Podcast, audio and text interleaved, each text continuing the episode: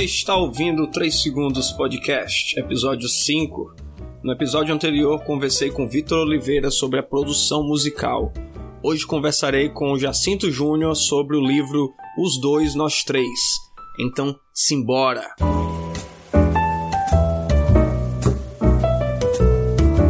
E aí, meus amores? Eu sou Felipe Araújo. Bem-vindos ao 3 Segundos Podcast. Se esta é a sua primeira vez ouvindo, muito obrigado.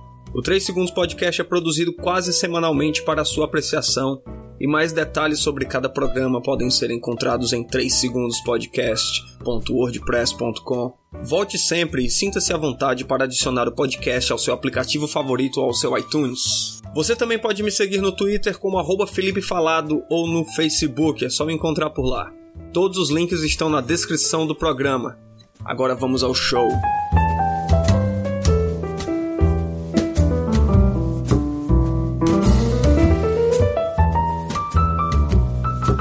Da gente falar, assim, eu quero falar contigo sobre praticamente tudo. Sobre o processo de criação uhum. e sobre o livro em si. Né, o enredo e tudo mais. Mas antes disso, eu quero saber quando foi que tu decidiu escrever? Começar bem do começo. Quando foi que tu decidiu escrever um romance? Tá bom, assim, quando o papai Jacinto conheceu a mamãe Jacinto, não, parei. Cara, a ideia de escrever os dois nós três especificamente surgiu em 2011, logo quando eu tava descobrindo, assim, talvez me empoderando fosse, fosse a palavra que se descreveu melhor. Eu tava começando a me empoderar da minha sexualidade, né? A perceber a minha sexualidade. É, eu sou bissexual, e na época que, que a ideia dos dois nós três surgiu, foi porque eu tava apaixonado pela minha ex-namorada. Eu, eu estava também apaixonado por um cara que eu conheci no colégio. E eu ficava tipo, caralho, e agora?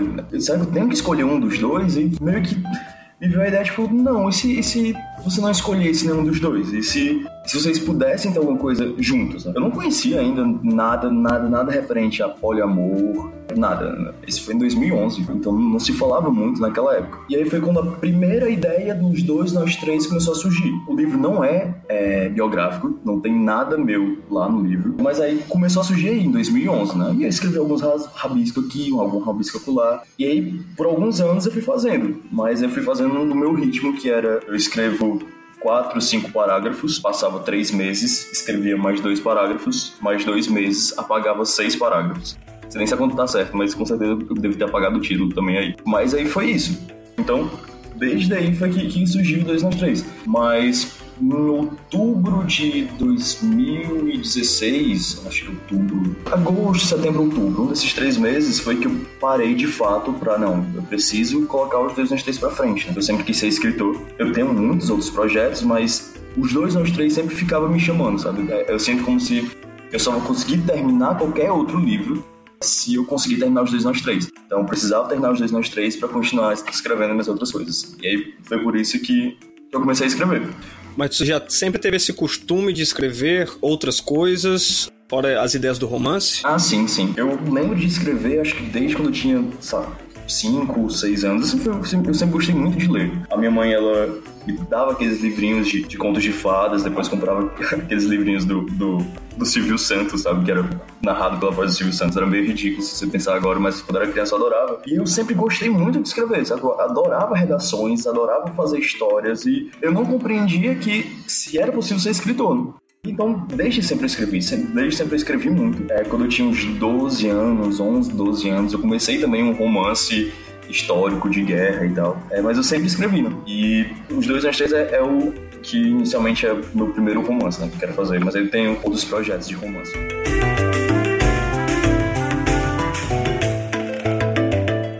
Sempre teve essa ideia de escrever e os dois nós três, ele tem alguma coisa da de angústia que tu teve, mais ou menos isso. É, essas essas dúvidas. Qual era a série mesmo? Tava no terceiro ano. É, no terceiro ano, então já tava saindo, já tava bem. É. Era um formado, adolescente formado, quando começou a ter essas primeiras ideias do, do romance. Aí tu disse também que recentemente tu quis voltar. O que foi que. Qual foi o estopim, assim, pra tu.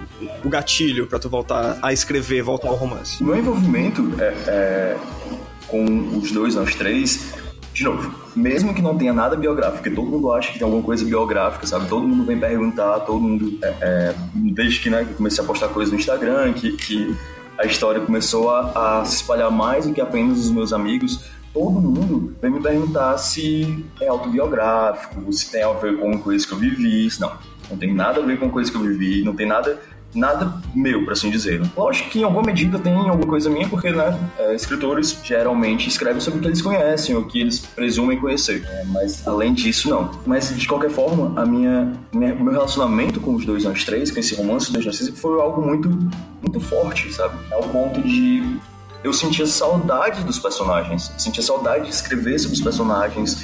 É, quando eu ia, por exemplo, até hoje, quando eu vou para algum canto muito legal é, em Fortaleza, né, principalmente, porque se passa aqui em Fortaleza, é, se eu vou para algum lugar muito, muito, legal, eu sempre imagino como é que os, do, os três se sentiriam em tal lugar, sabe? Eu tenho um, um relacionamento afetivo, por assim dizer, com o meu livro. E aí, como disse, eu tenho projetos, tenho muitos projetos, tenho muita coisa para fazer, tenho muita coisa programada, tenho muita coisa já, já planejada. E eu não conseguia terminar, porque sempre que eu, que eu seguia mais um pouco, vinha aquela saudade, aquela vontade. Não, eu preciso escrever os dois anos três.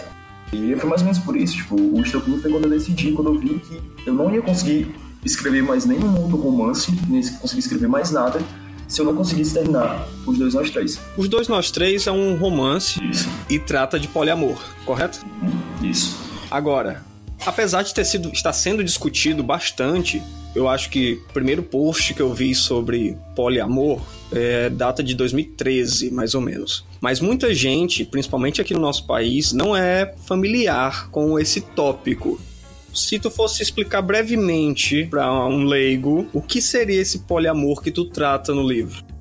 Se, tentando explicar de uma forma mais simples, é quando mais de duas pessoas, no caso três, pode ser três, pode ser quatro, pode ser cinco. É, no caso é mais do que quando três ou mais pessoas elas estão envolvidas romanticamente, né? Elas sentem paixão, elas sentem atração, elas sentem amor umas pelas outras. E que o importante disso é que é consensual, sabe? Em alguma medida é consensual. Por exemplo, no caso dos dois nós três, não é um personagem que namora os dois separadamente. Não. Os três estão envolvidos entre si é algo que foi é algo consensual. É diferente, por exemplo, uma traição. Eu tenho meu parceiro ou minha parceira e aí me envolvo com outra pessoa. Eu acho, eu acho que seria mais ou menos assim que poderia explicar. Eu acho que quando três ou mais pessoas estão envolvidas, romanticamente falando, e que principalmente existe uma concessão, né? É, é, algo que foi talvez acordado, que está de ok, que está de acordo entre elas. Isso é um tema bastante polêmico para o nosso país. A gente tem que admitir isso.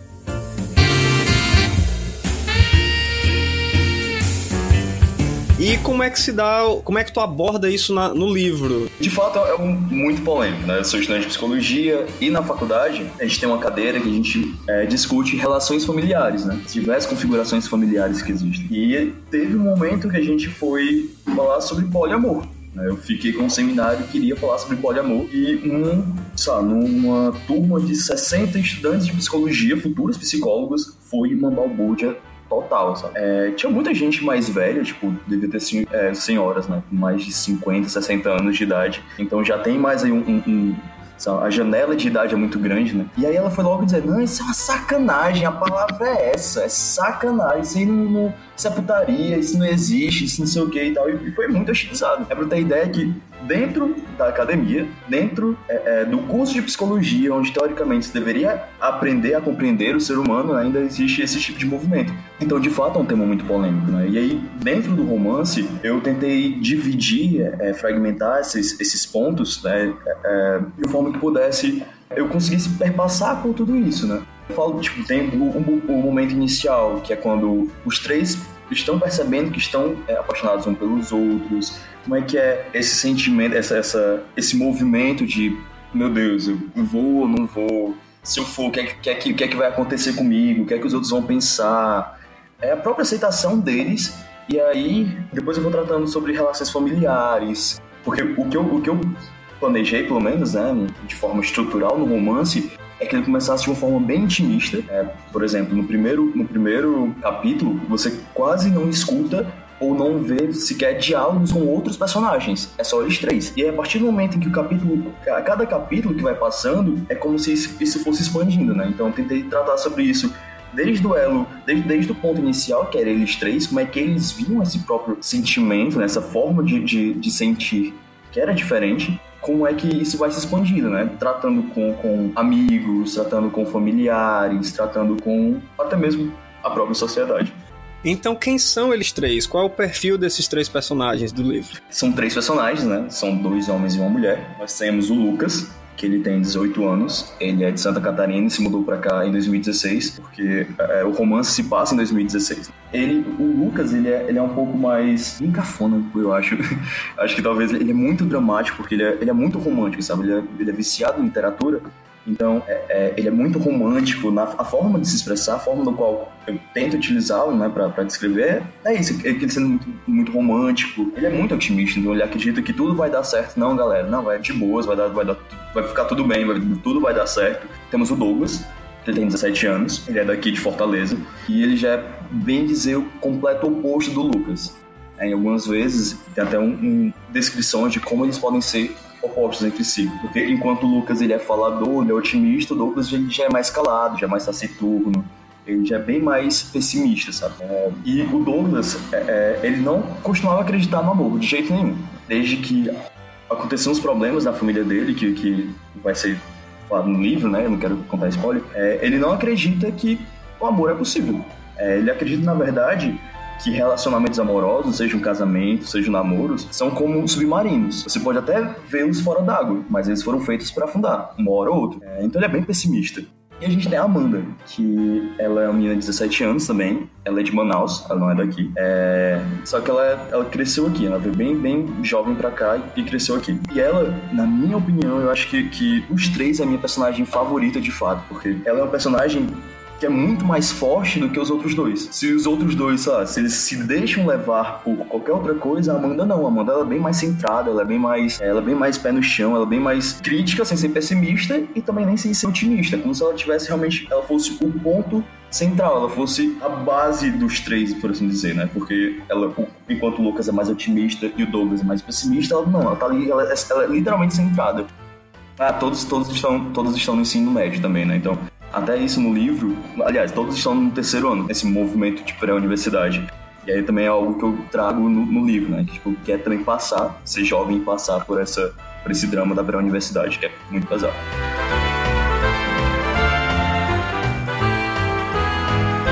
Tu tinha dito que eles não foram ah, baseados na tua vida, né? Os três, mas eu queria saber o que foi que uhum. te inspirou, o que foi que, onde foi que tu viu os três?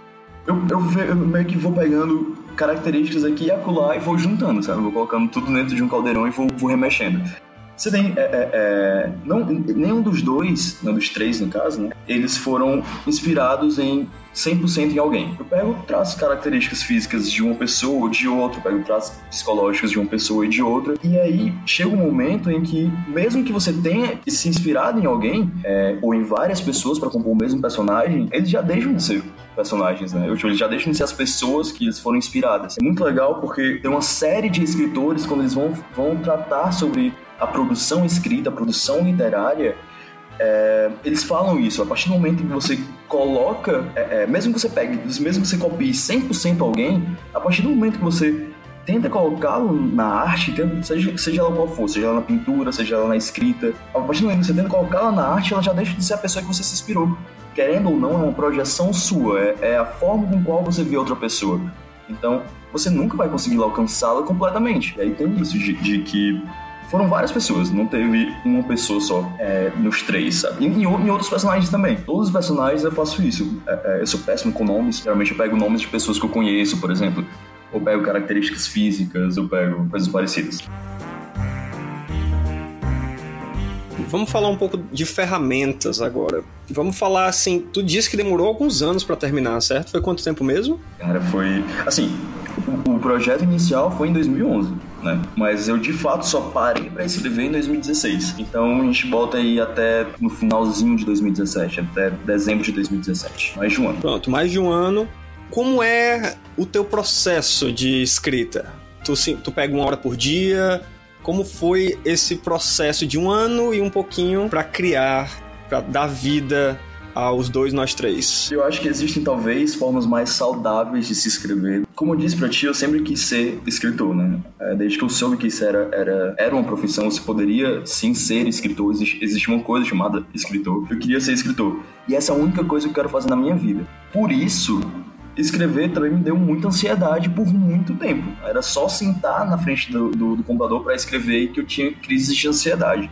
Então, por causa disso, a minha, a minha forma de escrever ela não é muito regrada, sabe? Deveria ser, eu sei que deveria ser um pouco mais regrada, é, mas acaba que não, acaba que o que eu tento fazer, nem sempre eu consigo, mas o que eu tento fazer é eu separo geralmente minhas tardes para escrever. E eu trabalho o quanto, o quanto dá, o quanto eu consigo. Mas a verdade é que nem sempre eu consigo fazer isso. O meu rendimento praticamente era um, um capítulo por mês tirando as férias, né? Porque tirando julho e dezembro, eu não consegui escrever julho e dezembro é, direito, né?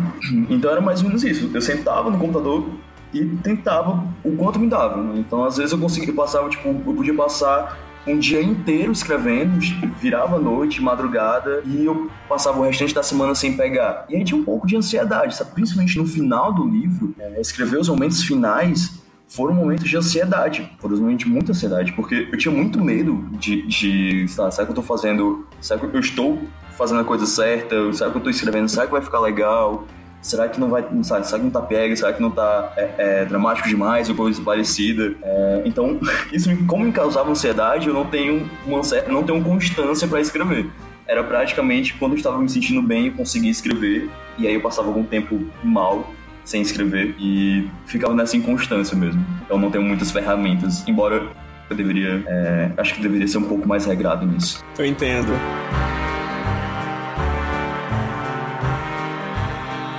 Eu queria te fazer umas perguntas, vão ser umas cinco perguntinhas bem simples relacionadas ao tema de escrita, tá bom?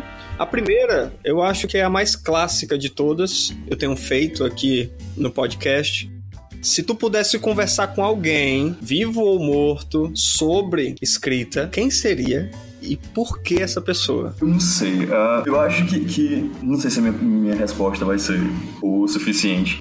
Mas eu acho que eu conversaria comigo mesmo mais novo. Eu sei que eu poderia escolher os gênios e mais gênios que eu amo e venero. É, poderia escolher o Machado de Assis, poderia escolher José de Alencar, que são dois escritores que eu amo. Poderia escolher a J.K. Rowling, que é, foi com certeza acho que a escritora mais importante da minha vida, mas é, é muito ruim quando você começa a se comparar com esses, esses gênios, porque eles são pessoas diferentes, são pessoas completamente diferentes. E você sabe, eu acho que conversaria comigo mesmo mais novo, porque eu diria, tipo, tenta não pegar tão pesado contigo mesmo, tenta não ficar se comparando com esses gênios, porque eles são gênios, né? E mesmo de qualquer maneira, eles não nasceram assim, eles não, eles foram crescendo, eles foram se construindo dessa maneira. Então você não pode se cobrar tanto, principalmente eu como, como me cobrava quando era mais novo, você não pode se cobrar tanto porque você ainda tá no processo e, e eu não planejo morrer tão cedo, né? Então você tem um, um caminho aí bem grande para trilhar. Acho que minha resposta é essa. Vamos voltar de novo aos processos, ao teu processo de escrita. Qual ferramenta você não consegue viver sem? Quando eu digo ferramenta para produção, certo? E por quê? O que é que tu tem que ter contigo quando tu tá criando alguma coisa, quando tu tá escrevendo? É, pois é. é... Escritores, eles costumam ter muitas manias, sabe? Eles, eles, têm muito comportamento supersticioso. E eu sempre tentei não, não fazer isso. Mas é, no lugar de ferramentas, eu vou, vou, vou falar de técnicas. Eu preciso, preciso, preciso, preciso escrever ponto por ponto cada, cada coisa que eu vou fazer. Então, num capítulo, é, é, eu tenho todos os pontos que eu vou tratar, sabe? Eu preciso ter, eu preciso ter muito, coisas muito bem planejadas. Geralmente, não é, não é regra também, mas eu geralmente escuto música, eu preciso escutar música antes ou depois, e eu preciso andar. Eu preciso andar muito, muito, muito. Sempre quando eu tô escrevendo, eu acho que, sei lá, se eu passo uma hora escrevendo 25 minutos, ou mais, talvez meia hora mesmo, seja andando pela casa. E acho que isso, são, isso são coisas que eu preciso. Talvez seja formas de, de tentar amenizar minha, minha ansiedade, né? Mas é isso.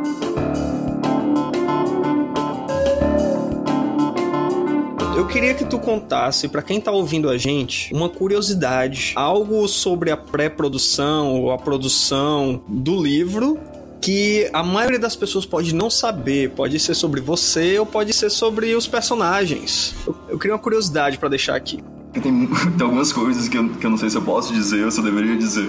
Sinta-se à vontade, que não tem censura. Curiosidade. É, eu acho que. Também inseguro, indeciso mesmo. É, é porque tem coisas que eu, que eu, quero muito falar, mas se eu falar, não sei que vai ser spoiler e eu, não, eu tenho que me aguentar. Já, já brigaram comigo por estar falando sobre isso.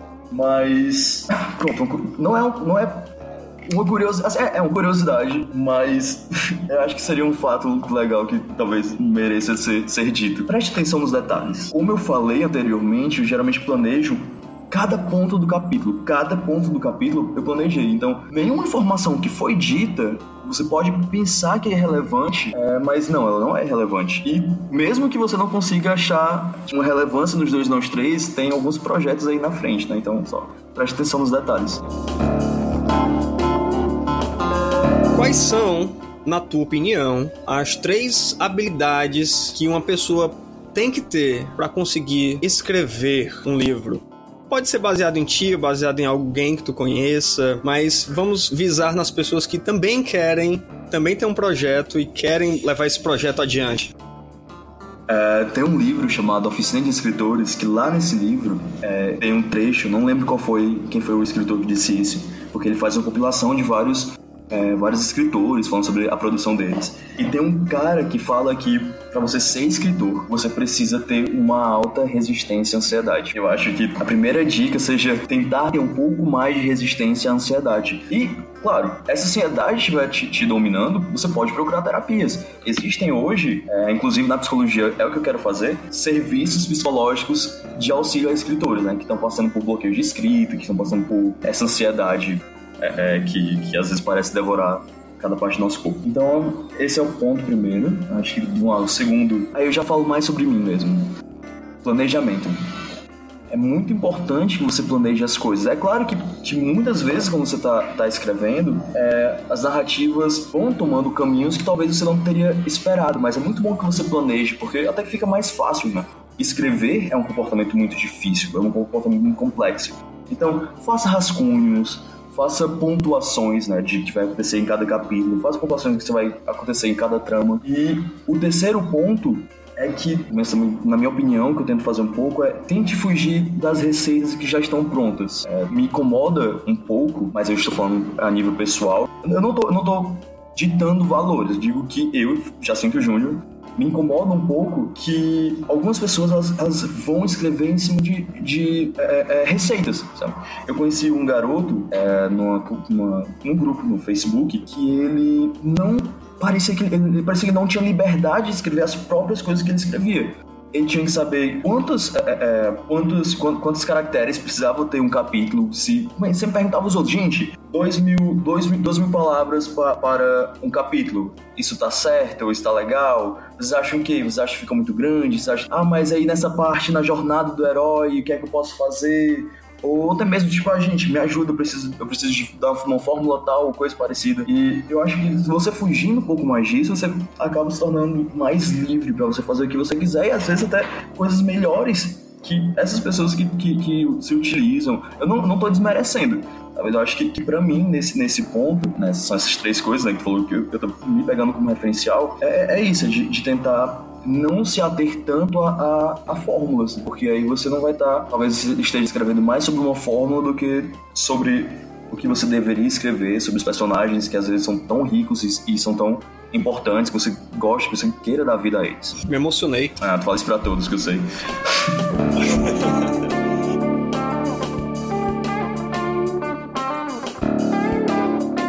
Diz aqui. Hum. Eu tô indo num vai e vem, eu gosto dessas brincadeiras. Eu adoro vai e vem. Eu gosto de um, de um vai e vem. Então eu queria voltar. eu queria voltar para o amor, o poliamor no caso. Eu queria que tu dissesse se tu acredita, porque você é um escritor. E você também me disse que eles não, tão, não tem muita coisa relacionada contigo hoje. Na verdade, os teus personagens, eles são criações bem antigas. Eu quero, eu quero saber hoje. Não é, não é mais no teu terceiro ano, agora você já é um adulto. Qual é a tua opinião sobre o poliamor? Cara, é... primeiro, eu acredito completamente, porque a nossa cultura é uma cultura que é muito apegada à essência, sabe? Às substâncias. E a gente parece que a gente quer editar tudo bem direitinho, as formas certas de se viver. Existe a forma certa, inclusive, de amar, como se existisse um amor, essa substância, aquela coisa que, que ela é imutável, é estática. Porra nenhuma. Existem diversas e mais diversas formas de, de se relacionar, existem diversas formas de amar. Amar, né, o comportamento de amar, é, é ele muda de pessoa para pessoa, muda de época para época, muda de país para país. Então, eu acho muito reducionista você acreditar que só existe uma forma de amor que é aquela que a nossa cultura monogâmica ela prega pra gente, sabe? Eu vivo no, Aliás, não agora porque a gente não tem uma terceira pessoa, né? Mas o meu relacionamento é um relacionamento que eu digo que é inclusivo. Né? Eu namoro com o Matheus tem cinco anos, vai fazer cinco anos. Alguns anos a gente se relaciona com outras pessoas, inclusive afetivamente com outras pessoas. Eu não sei se hoje, por exemplo, eu conseguiria me relacionar sem ser dessa maneira, sem ter essa liberdade de saber que em algum momento, é, quando eu ou quando ele, a gente se interessar por outras pessoas, a gente possa, sabe? Eu não sei, eu não sei se eu conseguiria viver com, com que para mim, já sinto o Júnior de novo, não estou ditando regras, não estou dizendo que essa é a forma correta, porque se, a partir do momento que eu falar que essa é a forma correta de se relacionar, vou estar me contradizendo. Então não, eu não acredito que essa é a única forma, mas para mim é a forma que me faz ficar bem, é a forma que, que para mim e pro Matheus, o nosso relacionamento é a forma mais saudável. É, uma amiga minha, recentemente, ela, como ela sabe, né, do, do nosso relacionamento, ela veio perguntar, eu conversar sobre e tal. E eu perguntei, ah, como foi que tu, como é que tu começou a perceber que tu estava interessado em outras pessoas? Ela assim, olha, foi meio que por lógica.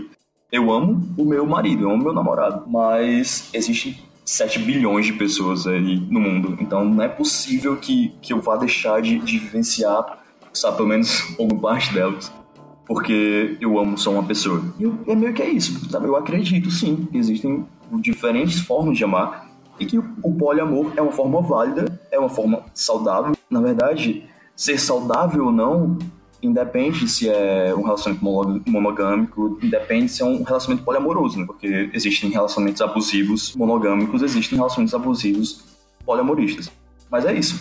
Eu acho que é uma forma válida, eu acho que é uma forma que pode sim ser saudável e eu acho que é uma forma, que é um caminho que as pessoas não deveriam negar se em algum momento elas se, se, é, é, é, se virem nessa situação de estar amando duas ou mais, mais pessoas. E muito legal, é um fato curioso, tem um, tem um, um, desenho, que é o Steve Universo, e que existe uma personagem que ela está no poliamor. Eu não vou dar.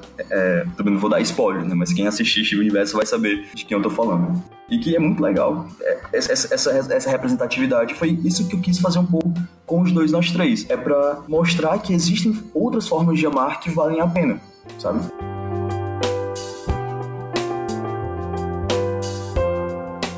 Primeiro eu queria fazer um convite para que você possa vir aqui de novo pra gente conversar sobre Steven Universo. Eu vou começar a assistir. Assiste, por favor, é muito bom.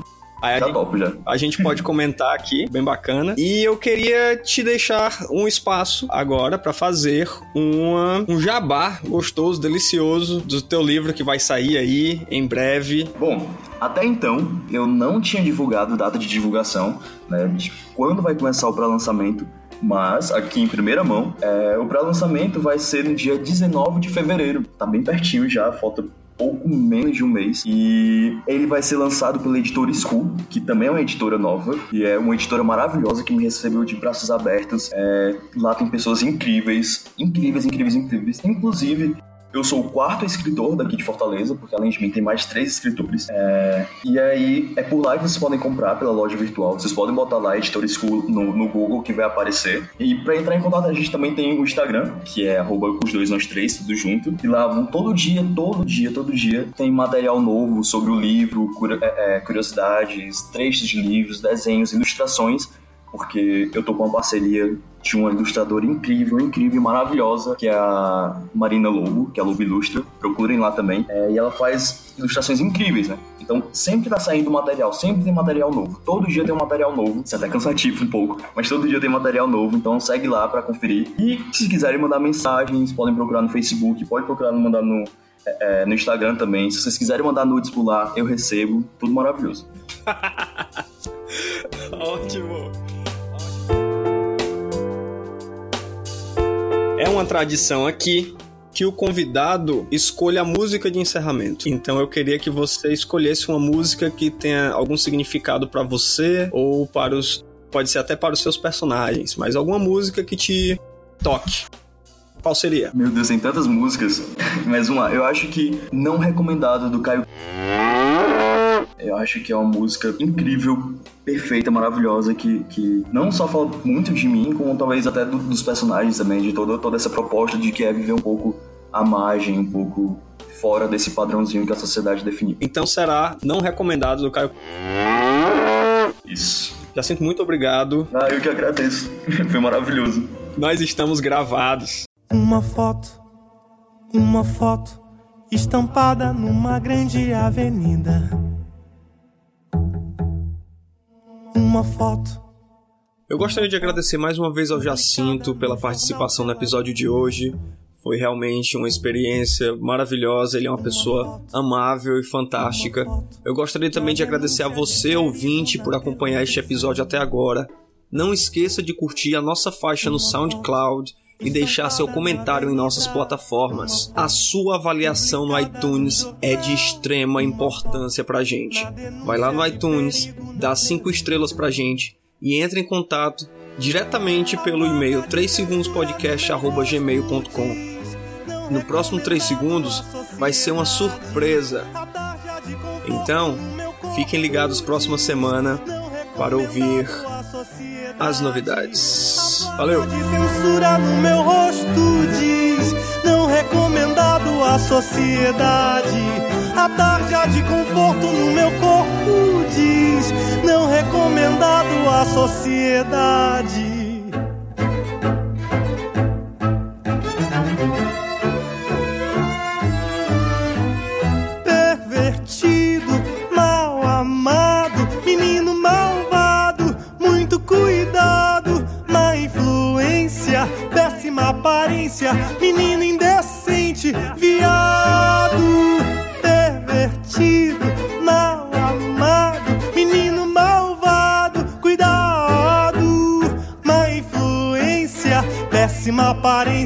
Menino indecente, viado, a placa de censura no meu rosto diz não recomendado à sociedade. A tarja de conforto no meu corpo diz não recomendado à sociedade. A placa de censura no meu rosto diz não recomendado à sociedade. A tarja de conforto no meu corpo diz recomendado à sociedade.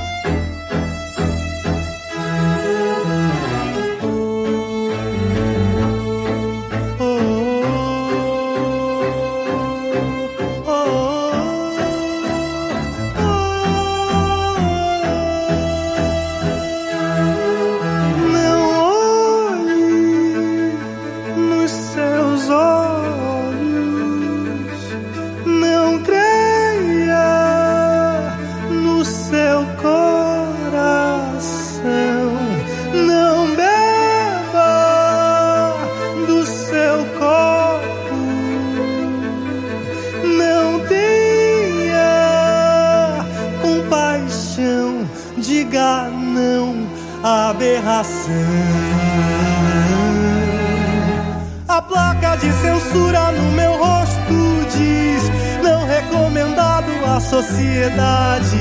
A tarja de conforto no meu corpo diz não recomendado à sociedade. A placa de censura no meu rosto diz não recomendado à sociedade. A tarja de conforto no meu corpo diz não recomendado à sociedade.